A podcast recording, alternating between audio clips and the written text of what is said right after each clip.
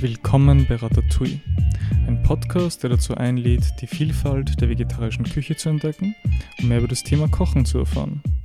Mein Name ist Elias Leubel und mein Ziel ist es, euch zu zeigen, wie ihr mit möglichst wenig Zutaten in kurzer Zeit spannende Gerichte zubereiten könnt.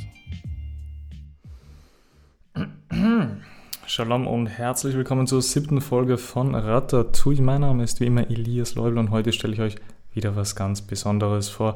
Meine lieben Ratatouilles und Hobbyköche, ich hoffe, euch geht es allen gut. Hattet ihr alle einen tollen Sommer? Hoffentlich, oder? Denn jetzt ist es wieder soweit. Die Corona-Pandemie hat alle Länder fest im Griff und die Infektionszahlen schießen in die Höhe. Jetzt ist Abstand wichtig und ja, was soll man denn sonst machen? Außer kochen, wenn man schon zu Hause ist. Also widmen wir uns heute der israelischen Küche. Falafel oder Shakshuka, beide Gerichte schmecken hervorragend, aber heute machen wir einmal Shakshuka. Shoutout an Jakob Ille an der Stelle. Der wollte das Gericht nämlich unbedingt im Podcast haben. Und ja, jetzt ist es soweit. Also wenn ihr auch ein besonderes Gericht habt, wo ihr euch denkt, das muss mal in diesen Podcast rein. Leute, schreibt mir einfach auf Facebook oder Instagram und dann ist es vielleicht auch schon in der nächsten Folge mit dabei am Start. Aber nun, mein Lieben, zum Gericht. Woher kommt Shakshuka und was ist das eigentlich? Naja, Shakshuka kommt ursprünglich aus Nordafrika und mittlerweile ist es ein israelischer äh, ja, Klassiker. Ob zum Frühstück, zum Mittag oder am Abend, in unzähligen Varianten wird das Ganze zubereitet mit Kichererbsen, Auberginen, mit Tomaten. Erlaubt ist, was schmeckt, sagt auch die bekannte Köchin Haya Molcho. In vielen Familien kommt traditionell eine große Pfanne auf den Tisch, wo sich dann alle daraus bedienen. Und ganz traditionell wird Shakshuka aus Eiern, Tomaten, Chili und Zwiebeln zubereitet.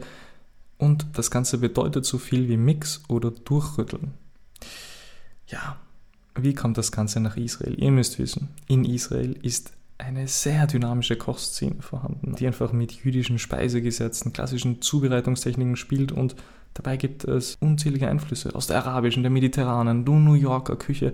Alles ist dabei. Wir finden marokkanische, libanesische, irakische und palästinensische Elemente und ja, deswegen ist Israel an sich auch so ein Koch-Hotspot. Muss man einfach mal hin. Ne? Also wenn, wenn es wieder mal möglich ist, einfach mal kurz nach Tel Aviv fliegen, bisschen was essen und zurück.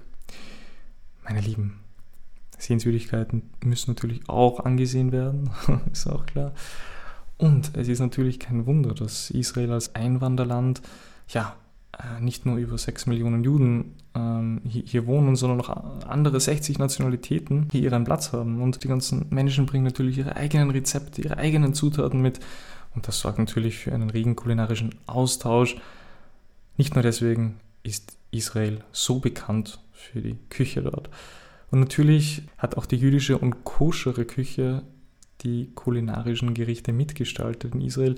Was heißt eigentlich koscher Essen? Darauf kommt es an. Die wenigsten wissen, dass der Begriff koscher, äh, ja, hat jeder schon mal gehört. Aber was bedeutet er genau? Es ist eigentlich nur eine Bezeichnung für Speisen, die nach der Kashrut erlaubt sind. Das ist eine religiöse Lebensmittelvorschrift. Und Schweinefleisch gilt zum Beispiel als nicht koscher, während Geflügel wie Hähnchen und Pute durchaus erlaubt sind. Meerestiere dürfen nur verzehrt werden, wenn sie Flossen und Schuppen tragen, wie zum Beispiel Thunfisch. Thunfisch. Und ja, darüber hinaus findet bei traditionellen koscheren Rezepten eine strikte Trennung zwischen Fleisch- und Milchprodukten statt. Aber ja, das ist ja keine Unterrichtsstunde. Genau. Und deswegen, meine Lieben, zurück zum Shakshuka und zurück zu Israel. Wie kocht man den Spaß jetzt? Wir brauchen folgende Zutaten. Zwiebel, Olivenöl, some Paprika, und was brauchen wir noch, meine Lieben? Was brauchen wir noch? Natürlich Tomaten aus der Dose. Wenn jemand etwas Chili dabei hat und Gewürze wie Kardamom äh, oder Koriander, ist es natürlich auch von Vorteil. Und Eier dürfen am Schluss auch nicht fehlen. Natürlich sind die Zutaten wie immer in der Beschreibung der Folge zu finden, meine Lieben. Und wir kümmern uns jetzt gleich darum, wie wir das Ganze zubereiten. Also Zubereitungszeit mit allem drum und dran 20 Minuten, meine Lieben. Dafür einfach mal die Zwiebel fein hacken. Optional könnt ihr auch dazu Knoblauch nehmen. Meins ist es nicht. Aber ja, wer es mag. Danach in einer Pfanne einfach das Olivenöl auf mittlere Hitze bringen. Dann Zwiebel und oder Knoblauch einfach mit andünsten. Die Paprika in feine Streifen schneiden. Ich nehme immer rote Paprika, schmecken hervorragend. Und ebenfalls dann mit anbraten. Nach ein paar Minuten könnt ihr dann die Tomatensauce dazugeben. Und jetzt einfach mit allen Gewürzen das Ganze schön abschmecken, etwas einköcheln lassen. Ihr seht, das Ganze ist sehr einfach.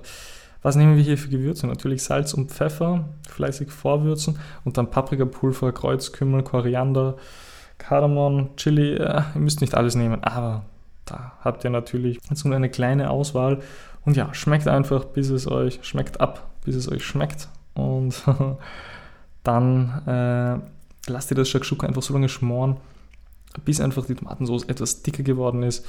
Einfach so 5 bis 10 Minuten. Äh, dann die Eier dann einfach äh, aufschlagen. Hm? Ich nehme da immer ein, eine Schüssel, einfach einige Eier dann drauf schmeißen auf das Ganze, natürlich ohne Schale, wenn möglich.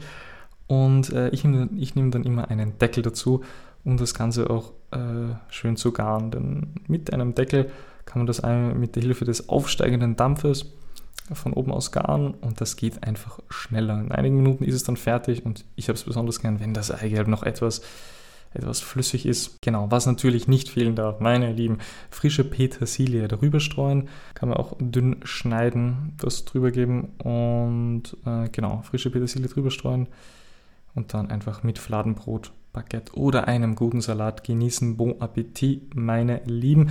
So das war's auch für heute. Nächstes Mal gibt es ein spannendes Interview und der erste Teil wird dann auch bald auf Spotify und Apple Podcast und überall sonst ausgestrahlt. Meine Lieben, mein guter Freund Robertus und ich unterhalten uns über Ernährung, Sport. Was sind Mikro- und Makronährstoffe und auf was muss man beim Abnehmen bzw. in der Muskelaufbauphase achten? Wie kann man sich auch eigentlich optimal und gesund ernähren? Diese und viele andere Fragen beantworten wir euch im ersten Teil des Interviews.